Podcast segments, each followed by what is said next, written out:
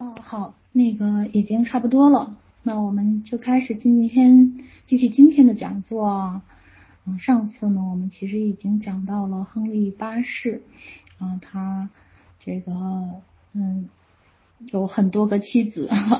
第一个妻子呢，凯瑟琳呢，因为是他哥哥以前的妻子啊，用这个办法取消了婚约，啊，生的孩子沦为了私生女玛丽，啊，玛丽公主成了私生女。嗯，然后呢，娶了安妮·柏林，然后呢，安妮·柏林呢又被就是铺天盖地的一大堆的罪名啊，给给砍了脑袋。嗯，那当然他还要结婚啊，因为他还有没有那个他的问题还没有解决，就是他缺一个男性继承人。嗯，中间的这个嗯，为了跟安妮·柏呃安妮安妮·柏林结婚呢，这个英国终于有了自己的国教啊，这个所谓的。英国宗教改革拉开了序幕啊。那么，在这个安妮·柏林被砍首的第二天呢，啊，据说啊，不知道是真的假的，亨利呢就跟一个女人订婚了啊，跟一个女人订婚了。然后十天以后呢，就正式结婚了啊。这个女人是谁呢？叫 Jane Seymour 啊，她呢是一个原来她的侍女啊，实际上是。先当这个凯瑟琳的侍女，后来又当了这个安妮皇后的侍女，啊，这个安妮王后的这个侍女，啊，谁也没有觉得她可能能当英国王后啊，没有想到过，因为她就是一个很普通的女人，啊，为什么会让这个亨利愿意跟她结婚呢？这里边也有原因啊，原因是因为这个，呃，这个其实呢，亨利是跟很多他的这个。世举保持了很那个什么的亲密的关系啊，他情妇很多啊，但是呢，因为跟这个安妮·柏林在一起的时候呢，安妮·柏林是个很有主见的女人啊，特别有性格，嗯，因为这个又比较奔放，又比较这个有自己的观点啊，而且很多观点呢是跟巴利亨利八世不一样的。以前他觉得那个好的时候觉得，哎呀，这个安妮真有思想啊。但是不好的时候，觉得这人怎么这么烦烦人呢？跟我想法都不一样啊！所以呢，就是当这个安妮·柏林被杀了或者没杀之前啊，就已经开始，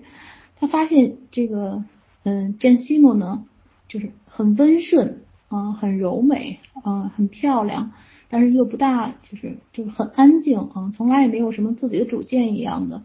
然后呢，对人都很和善，他觉得这种女人跟这个安妮反差比较大，所以就跟他关系发生了这种就是比较比较好的关系啊。然后又怀孕了，一怀孕呢，他就想，嗯，不知道是男孩女孩，反正我现在子嗣太少，就订婚结婚了。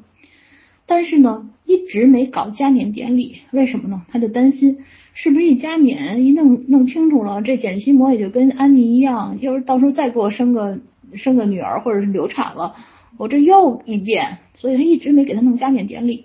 啊。所以呢，当时有些人就怀疑，就这个与这真心不，他到底是真的有没有结婚啊？有可能他就是看他有孩子，看他生的是什么，生的对我再给他加冕啊，不对啊就再说。因为那个时候的手续呢，不像过去，因为已经是英国就是宗教改革了啊，这个。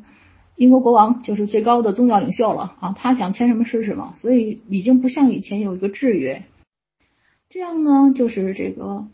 嗯，这个，嗯，Jane Seymour 就就就就等于说是跟那个，嗯，跟跟他结婚了啊，就好了啊。结结果呢，第二年呢，就是在一五三七年的时候呢，这个 Jane Seymour 呢，就是生了一个儿子，就是后来的爱德华六世啊，爱德华。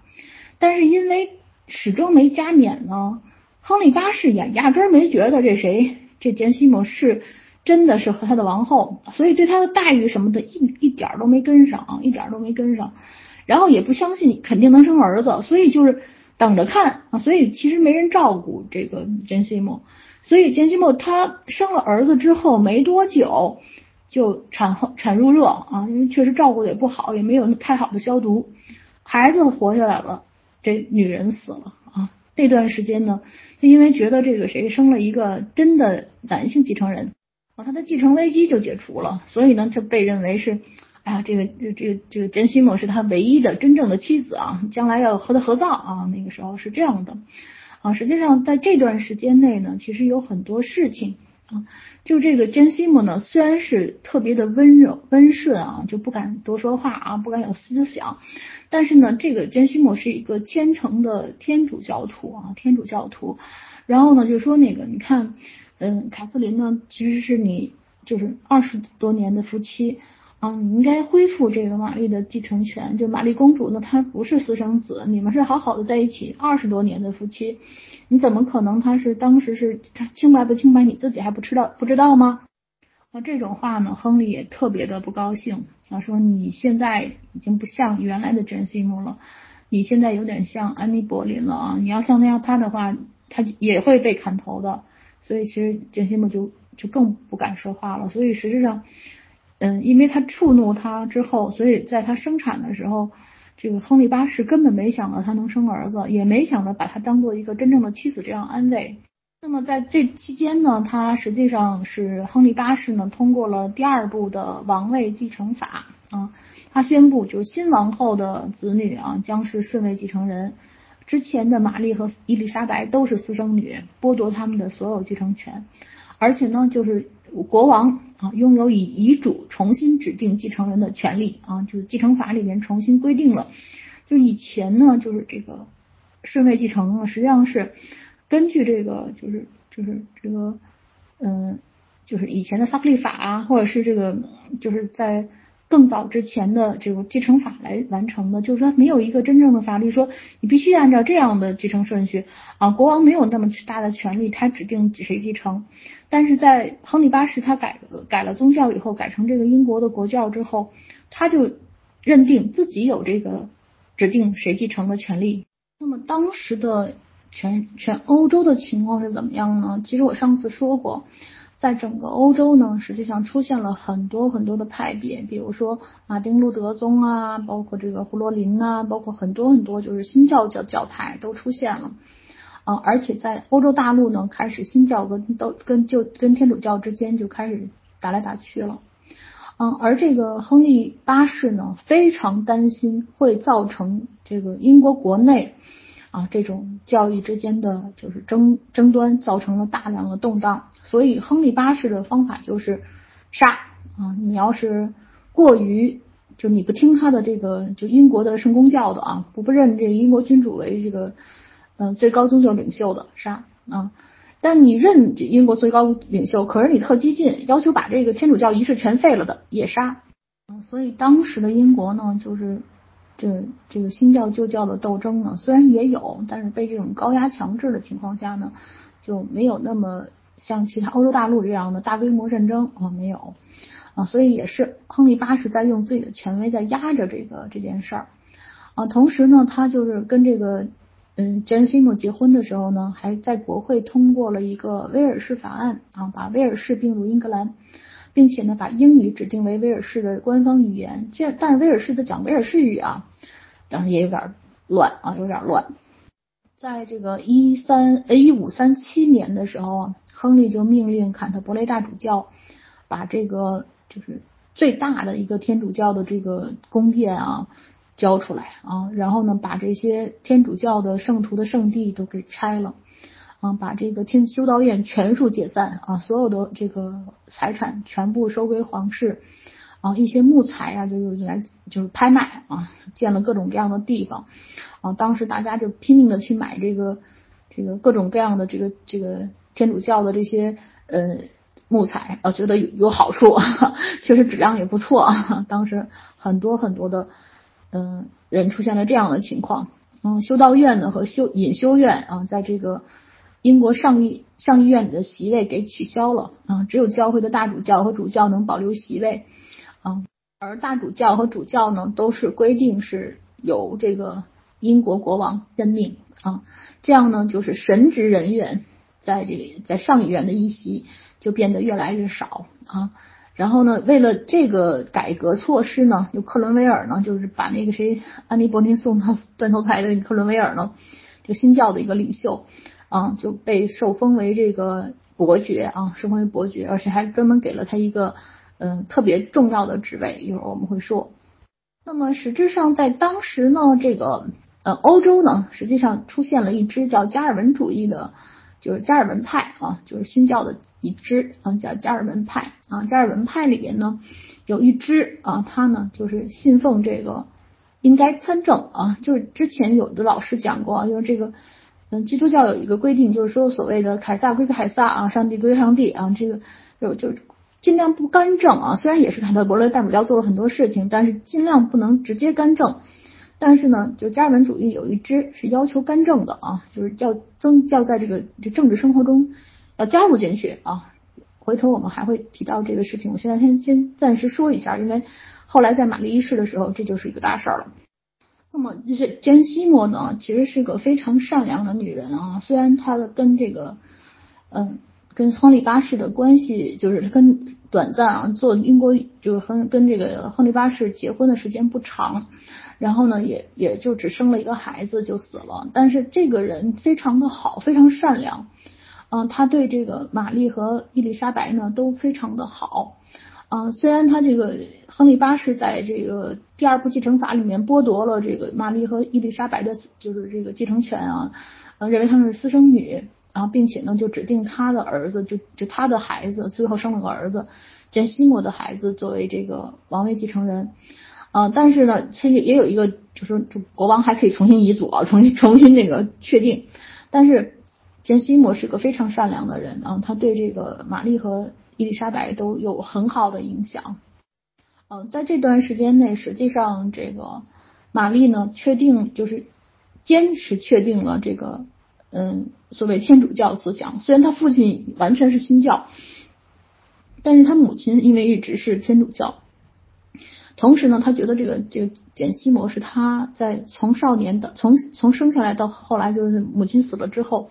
唯一一个能给他精神安慰的人是一个天主教徒，所以玛丽的天主教倾向越来越越来越重。嗯，简西摩生了这儿子之后，生下爱德华之后，马上没一星期就死了。在死之前呢，他拖着这个病体。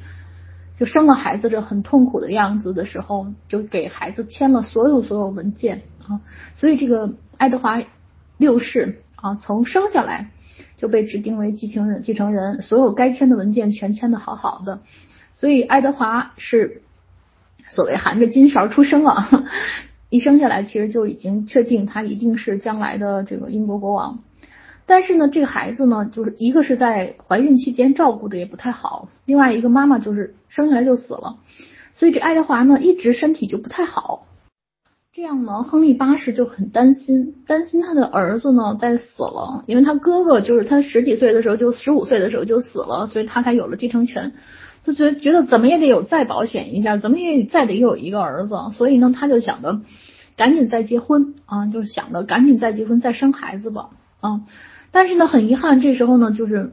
就是，嗯，周围的这些侍女呢，她有点看不上了。就像简西摩这样的，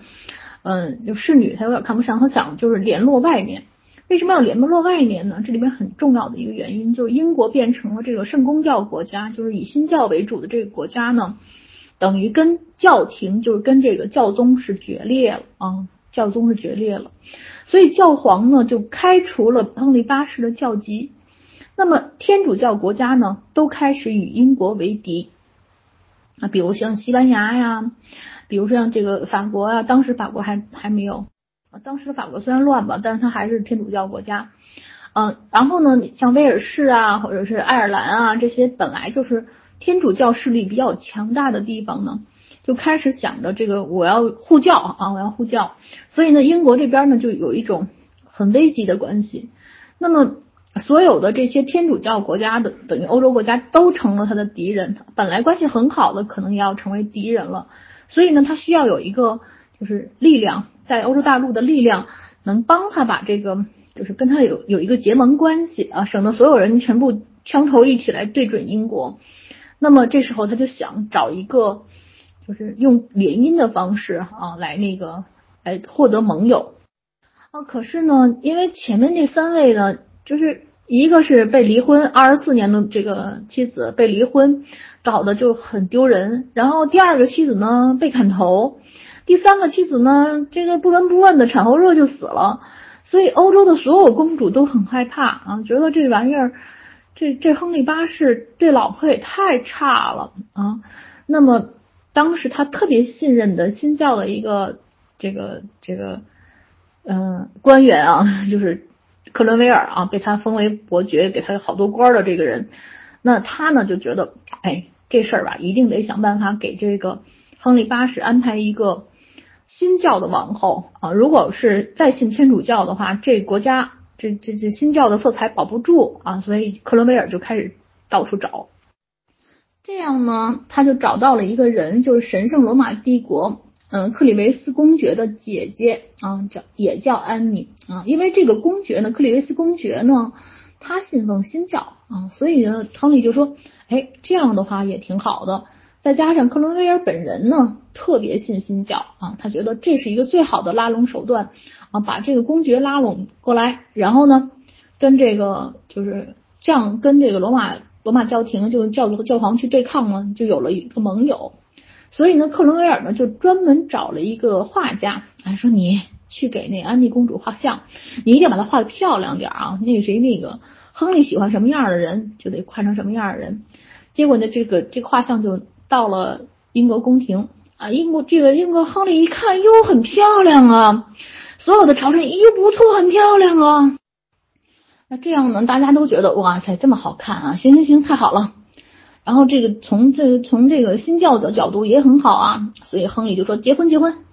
结果安妮到了英国以后呢，她一看，天呐，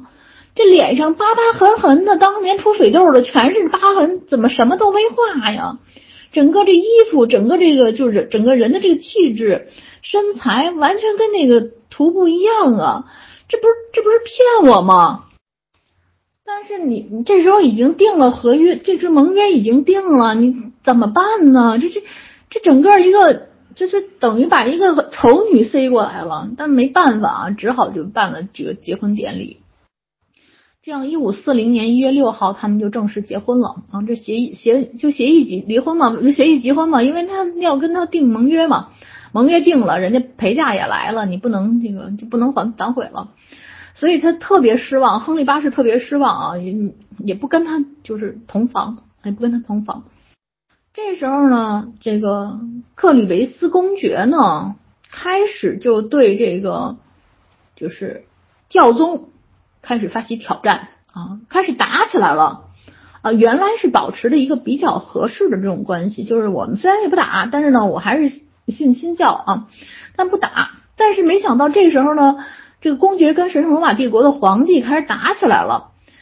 亨利突然发现这个婚结结的不好，这个盟约不好，因为本来是想拉拢神圣罗马帝国的，结果现在等于说是反而跟神圣罗马帝国更糟了，不行。于是呢，他就说：“我得离婚啊，我得离婚。那离婚得有理由啊，离婚又得要有理由啊。那么亨利八世呢，就想出了两个理由。”第一呢，是因为他长得太丑了，他压根儿也不也不想跟他同房，所以他每天晚上呢就是亲他一下额头，当然就走开了。然后呢，另一个呢是他这个他说这个没跟他这个安妮王后圆房。另外一个呢，他说你安妮王后呢之前有订过婚啊，其实这个订婚已经取消了，但是这个订婚原来的文本呢还在，取消那个文本呢不知道在哪儿，反正这个。这个亨利八世呢，就想出了一个办法，把这个当时您订订婚的这个文本拿到了，然后就是要求离婚啊，要求离婚。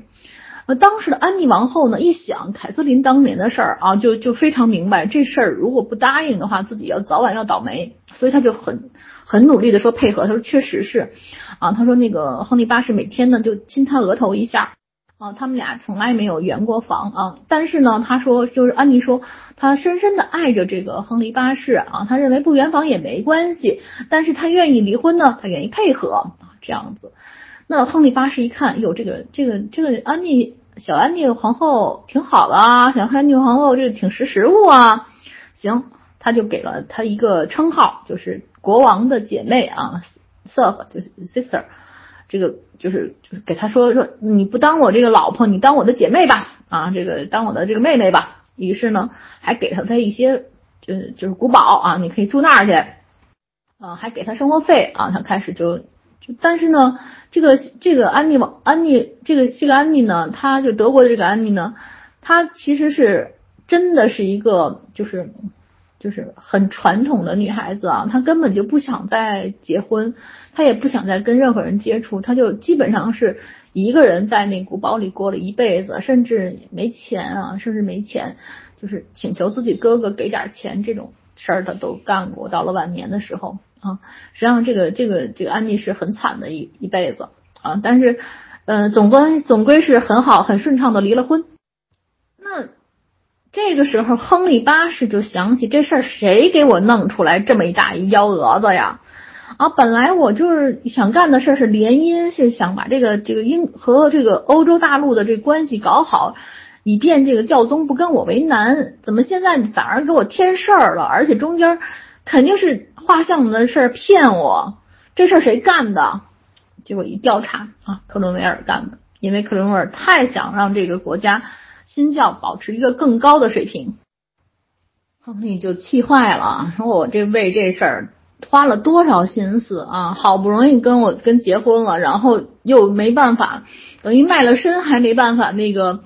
还没办法得到利益，然后还给我惹了一大堆麻烦，然后这还给我找了一丑女，我还不得不捏着鼻子跟他离婚，然后再跟他离，再跟他结婚，然后再跟他离婚，还得赐他东西，这简直太可恨了。于是就把这个克伦威尔的所有的钱全没收啊，所有财产没收，并且过了一段时间又给他判处死刑啊，把他的脑袋给砍了啊，这样呢，就是宗教特使的这个职位呢就没有恢复啊，从此之后这个就是克伦威尔的这个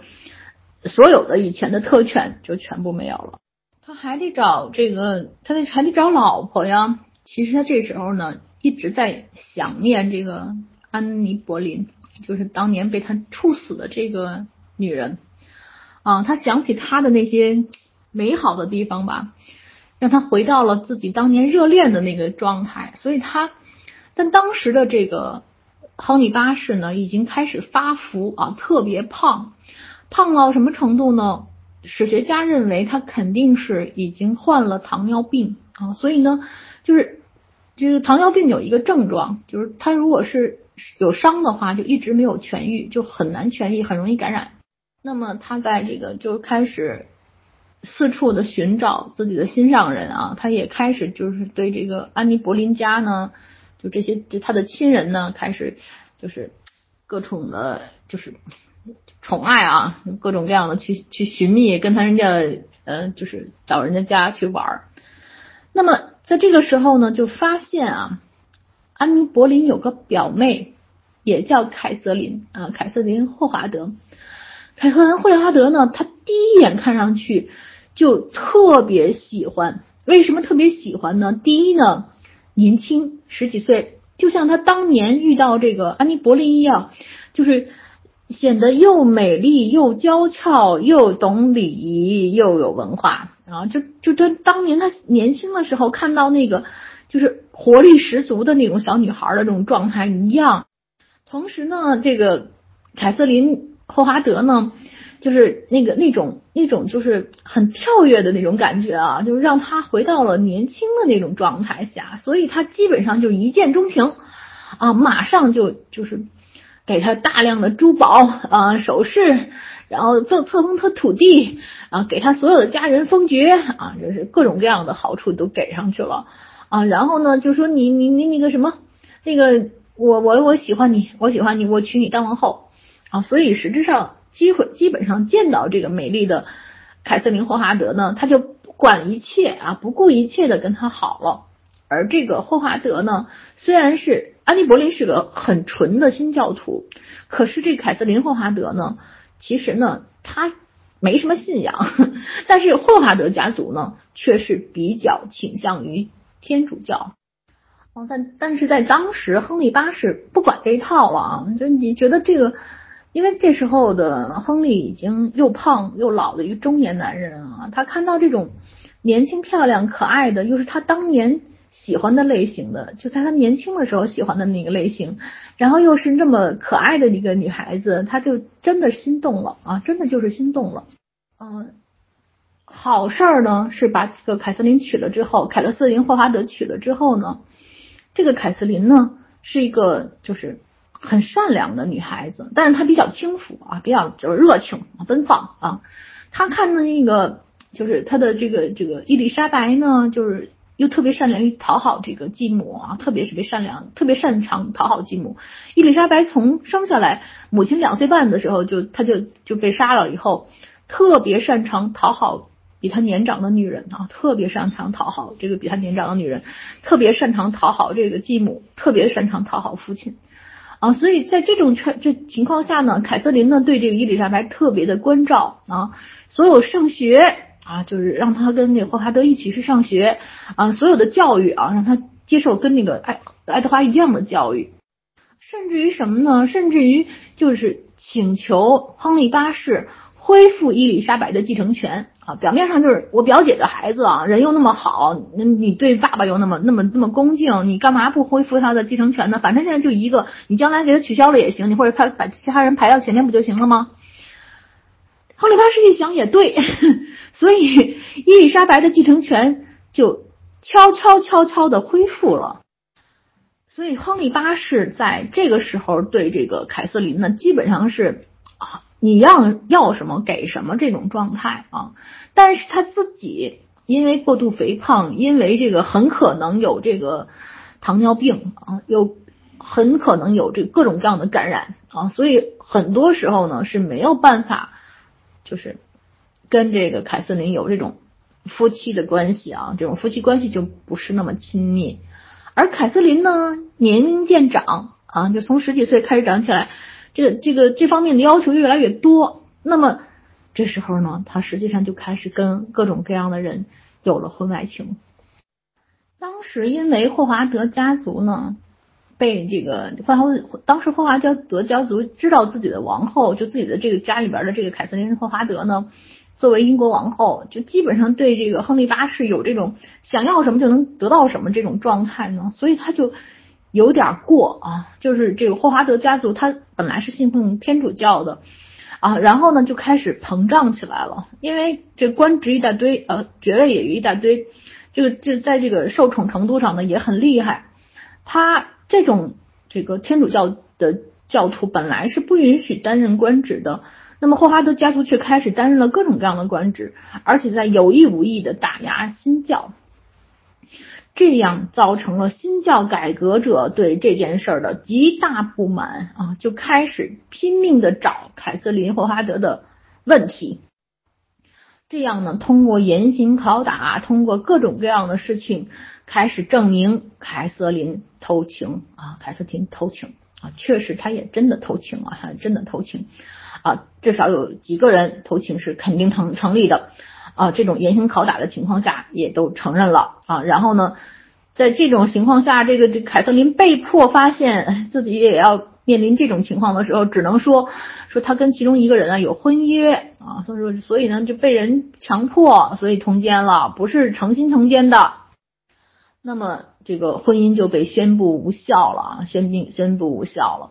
那么这时候呢？就尤其他是被强迫的嘛，那通奸罪就不应该成立，因为通奸罪在英国也是可以判死刑的啊，通奸罪就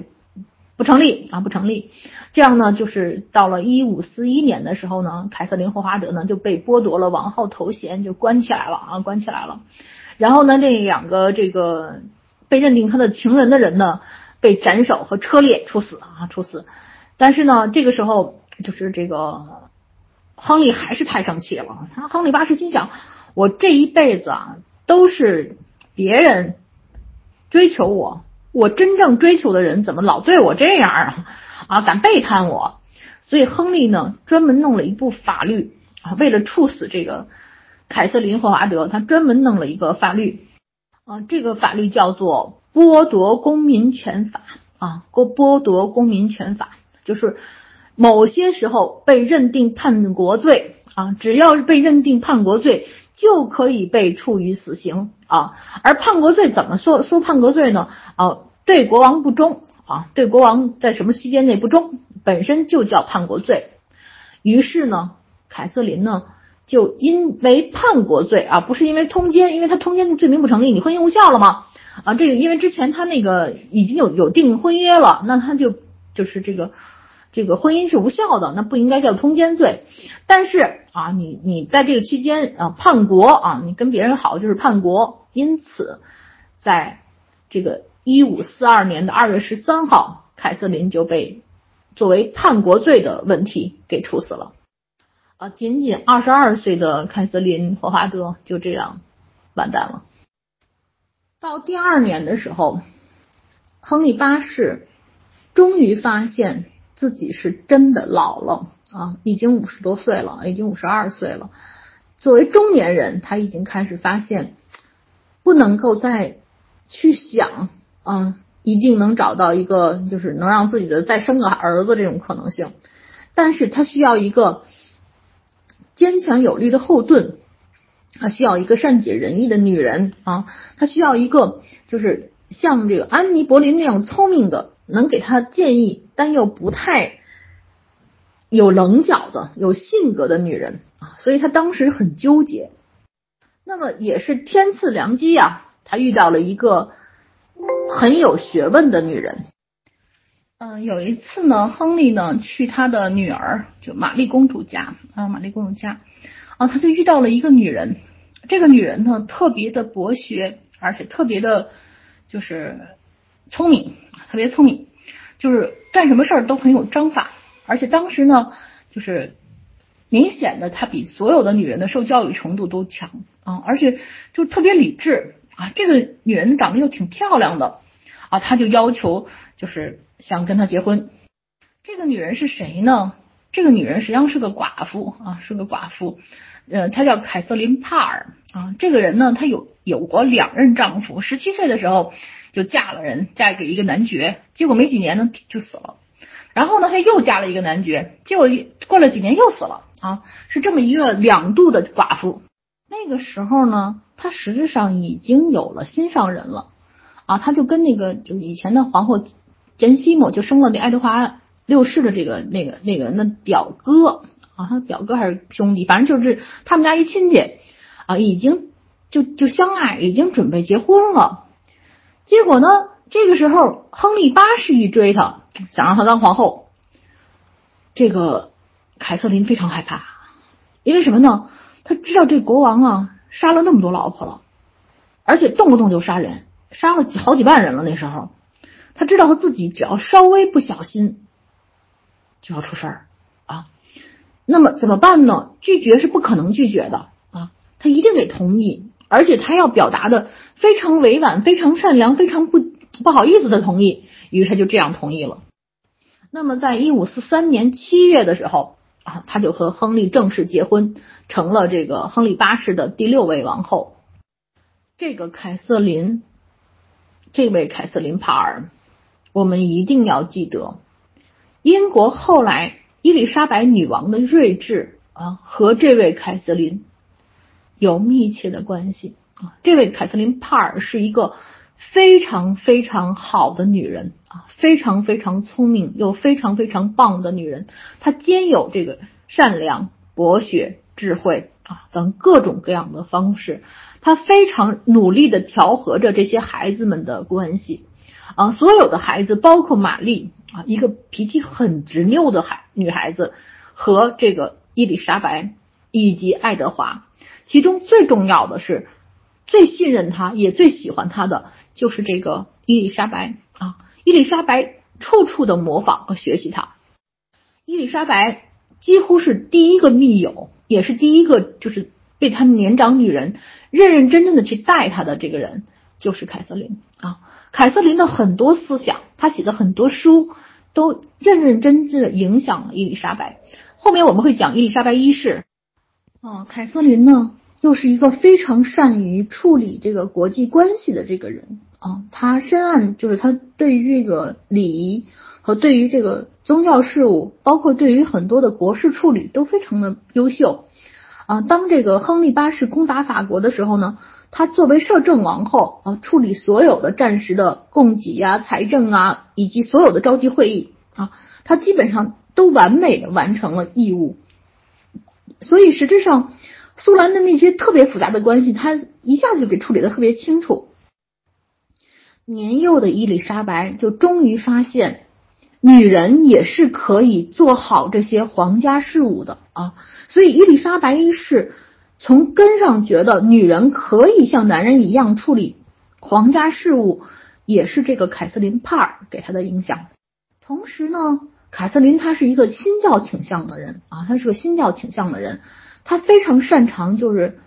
嗯就是学习啊，非常擅长学习。他觉得女人也应该学更多的知识啊，他甚至可以赞助这个剑桥大学的。呃就是工作啊，一些翻译工作啊什么的，他甚至自己出书啊，自己出书啊，所以他周围的这些侍女们呢，也就开始向这种比较先进的新教的理念啊，就是大家一起去学习啊，就是考虑到就是多给人民权利啊这种的想法上去努力啊，这个是个非常不容易的事情，嗯，但是呢，这个问题就比较严重了。我前面说过了，亨利八世是一个很神奇的人啊。他从小学的就是天主教的那些，他作为教师被培养的。那么之后为了跟安妮·博伦结婚，他改成新教。所以英国圣公教主要的区别就是，其实所有的其他内容全没变，只不过是信奉的这个这个最高宗教领袖变成了他，而不是教皇。除此之外，他并不想改变这个天主教的那些仪式啊，天主教的那些思想。固有的思想，所以他当时就经常跟这谁，跟这个亨利八世，就跟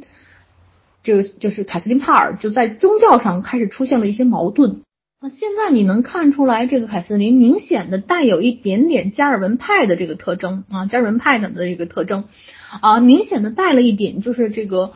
这个马丁路德的思想啊，因为他这是凯瑟琳是一个凯瑟琳帕尔是一个很博学多才的女人，她学了很多东西。所以呢，他跟这个亨利八世就谈起宗教问题呢，说的头头是道。那么亨利八世当时就很生气，觉得这个凯瑟琳是不是想彻底把这个圣公教的内容给改了？那么当时的这个天主教的教徒啊，就开始发现这凯瑟琳呢走的太远了，他这典型的这个新教激进主义啊，所以就开始。拼命的造这个凯瑟琳的谣，甚至呢，就是把他的侍女抓起来严刑拷打啊。那么认定这个凯瑟琳帕尔是有罪的，甚至亨利八世签署了一个对王后的逮捕令，也最后一个王后，这第五大第六个王后差险些又要被抓起来了。但是这个凯瑟琳因为人际关系太好啊，人际关系太好。所有的人，这宫里边人，除了亨利八世以外，基本上都是向着他。所以，凯瑟琳自己就发现自己丈夫写了一个要对自己逮捕的逮捕令，她立刻发现完了，自己错了。他赶紧找到亨利啊，谦卑的向他承认错误。他说：“我不是在跟你吵架啊，是因为我发现你疼，你不现在身体不舒服吗？我这么一跟你吵，你就转移注意力了，这样你身体就好了。甚至呢。”就是把他的侍女抓起来严刑拷打啊，那么认定这个凯瑟琳帕尔是有罪的，甚至亨利八世签署了一个对王后的逮捕令，也最后一个王后，这第五大第六个王后差险些又要被抓起来了。但是这个凯瑟琳因为人际关系太好啊，人际关系太好，所有的人这宫里边人除了亨利八世以外，基本上都是向着他，所以。凯瑟琳自己就发现自己丈夫写了一个要对自己逮捕的逮捕令，她立刻发现完了，自己错了，他赶紧找到亨利啊，谦卑的向他承认错误。他说：“我不是在跟你吵架啊，是因为我发现你疼，你不是现在身体不舒服吗？我这么一跟你吵，你就转移注意力了，这样你身体就好了，你的身体就不疼了，不难受了啊。我们怎么可能？”忤逆你呢？他就很明确的说：“女人嘛，从创世纪就从属于男人哦。这个按照这个教教义的规定啊，女人必须得服从男人。我怎么能不服从你呢？我当然服从你了。我就是怕你那个难受，才故意跟你吵架，让你转移转移注意力。”安妮·柏林就差这手，安妮·柏林就差这手。如果安妮·柏林当时也是这手的话，亨利八世不可能把他弄死啊。这这么一来，哎，凯瑟琳就保住了啊，保住皇皇位了，也不逮捕了。但是凯瑟琳知道啊，不能走得太远，所以他的书他都不敢在这个谁亨利八世在世的时候写完啊，基本上他也不敢写了啊，就就是听你的，你说怎么着就怎么着啊。但是确实是把整个宫，整个英格兰的王宫治理的水桶一样，非常的棒啊。这样一直熬到了。一五四七年一月，亨利八世死了，凯瑟琳才高高兴兴的，哇塞，终于死了，该出书出书啊，该结婚结婚啊，跟自己的老情人结婚。那么，亨利八世实质上。虽然他这个娶老婆这事儿让大家都知道，哦，又娶一个，又娶一个，但是亨利八世能给英国带来最大的一件事儿，就是英格兰的宗教改革啊。他从一五三三年脱离这个罗马教廷啊，整个的这个内容是非常非常重要的。虽然他最初就是为了解决自己的问题啊，自己继承权的问题，他也没有放弃这个天主教信仰的本质特征。啊，但是他的这种改革在英国君主中实在是一个非常激进、非常有决定性的事情啊，因为在他统治的这些时间里边，这些改变都是非常重要的。那么，宗教改革让英国摆脱了这个天主教对王权的制约，那么教会的财产、土地很多转移了。给了这个新兴的这个商人资产阶级啊，所谓的资产阶级，就这些呃，伦敦的商人啊，还有当时英国各种各样的商人阶层啊，他们捍卫新教啊，他们成为就政治力量中的很重要的部分，把旧贵族的这种力量给压倒了，压倒了。而且由于克伦威尔的提出的一些措施，这个英国很多的政治改革已经开始了，就政府部门的这种分工清晰明确啊，行政管理顺畅了很多啊。在亨利八世期间，政治权力和宗教权力合一，那么基本上是一个集权的时候啊，集权的时候，那么很多旧贵族的那些事情，由于玫瑰战争时旧贵族就被打得很惨。后来呢，又一就是不停的这个天主教新教一折腾，旧贵族又一次的被低落啊。那么这个时候，只要这个国王权力比较倾向于呃好一点的东西，那么这个时候英国就会变得比较不一样，它跟其他的欧洲大陆国家就开始变得越来越独特，越来越独特。那么英国的政治政政治经济中心啊权重啊从教会。转移到了中产阶级和资产层啊，这个社会效应非常的深远。同时呢，亨利给他儿子找的所有的人啊，都是新教人士啊，这样保证了这国教就是这个英国的国教改革的这种延续性啊。而在其他的国家呢，其他的欧洲大陆国家呢，由于新教跟天主教之间的冲突，就开始不停的打仗了。而英国却实现了国内的和平。由于大量的教会财产属于了这个英国王室，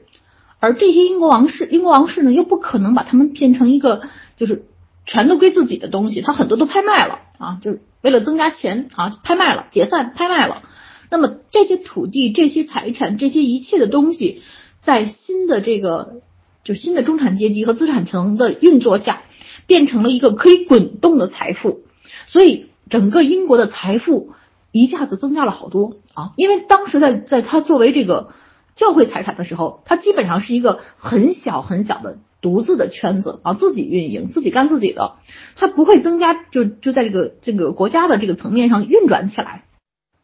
他非常鼓励这个亨利八世呢，非常鼓励人文研究啊。他这是个特别矛盾的人，他特别鼓励人文研究，但是呢，如果要是这个人文研究触动了君主利益，他就要杀人啊，他要杀人。所以实质上，这个这个整个这次的的政策呢，是非常的矛盾。但在这个矛盾过程中呢，他自己实现了一个奇妙的统一。比如说，他的老婆有的信天主教，有的信新教。他的女儿有的信新教，有的信天主教，比如玛丽信天主教，伊丽莎白信信信信信那个信新教啊，儿子信新教，他只管儿子必须信新教，其他的无所谓。在休谟的英国史里面就说啊，他说亨利八世是最血腥的都铎王朝的统治者啊，他居然执行了七万两千次死刑啊。死之前，他自己因为生病嘛，杀了几百个御医啊，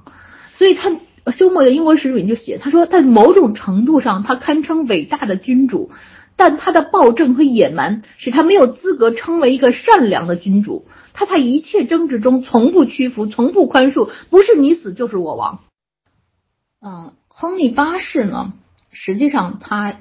对海军啊是有极大的鼓舞作用啊，他兴建这个海军战舰啊，包括建一些这个。这个造船公司啊，造船的这个这个地方啊，包括这个海军的建制改革，比如舰上配大炮啊，然后呢，就是就是实际上虽然没有明确的海军，但实际上已经开始有海军的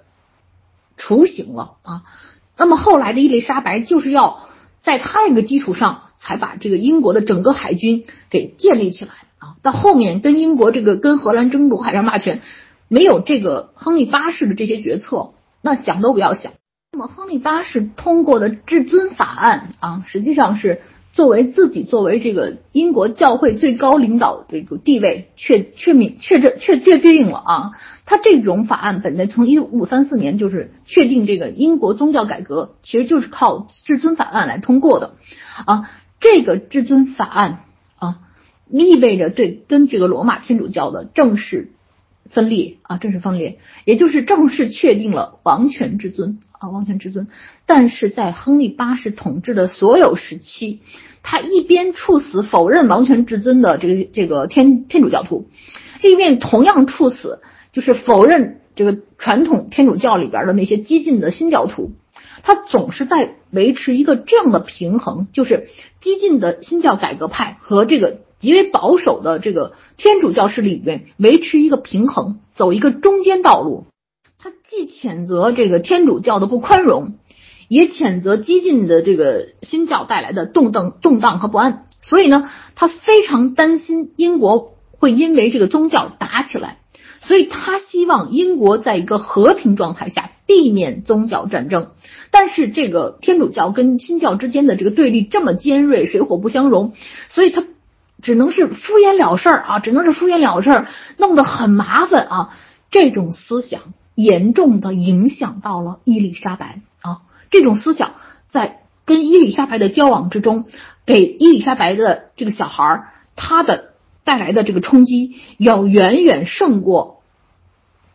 给他的儿子带来的冲击啊。后面我们会讲到伊丽莎白的时候，还会说到这件事儿。那么，在一五四六年的时候呢，就是。亨利八世知道自己肯定不行了，他就专门确定了爱德华。如果爱德华死了，玛丽继位；玛丽继玛丽要是死了，伊丽莎白这样这个继位这样的一个继位顺序，并且任命了一个十六个人的摄政委员会，让他们呢一直统治到爱德华满十八岁为止啊，基本上是这样一个状态。这样他就把自己的王位留给了自己不满十岁，也就九岁多的儿子爱德华。爱德华从小就是万千瞩目啊，所有的人举国欢腾，总算有个男性继承人了啊。这个玛丽当教母，这个伊丽莎白同圣游，然后就就是万千宠爱集于一身。可是自己的妈死了，身体又不好。但是即使这样，亨利八世为了养活这个爱德华六世啊。就是找尽了全国最好的老师啊，就就是剑桥里最好的学者啊，最好的这个希腊语教授啊，最有最有本事的人，他认为最好的这个人文学者全都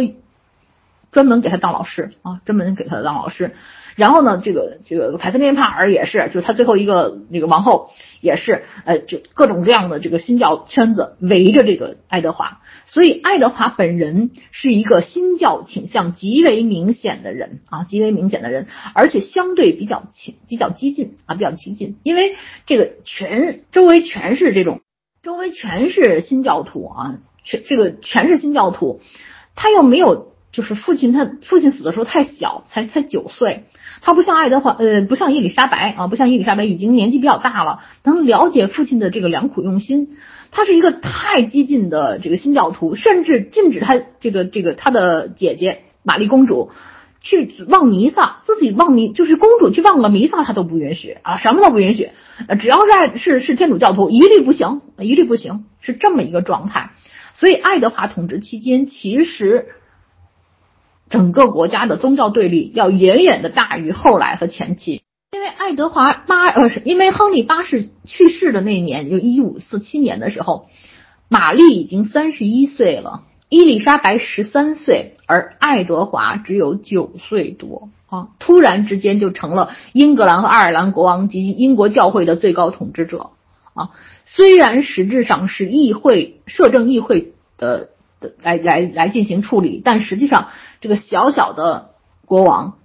也做了很多事情，也做了很多事情，呃，我实在没想到今天讲的这么慢，才刚讲到这儿，呃，下一次呢，我们就讲爱德华、玛丽和伊丽莎白是怎么样让英格兰变成一个后越来越发达的国家的。谢谢大家，谢谢大家。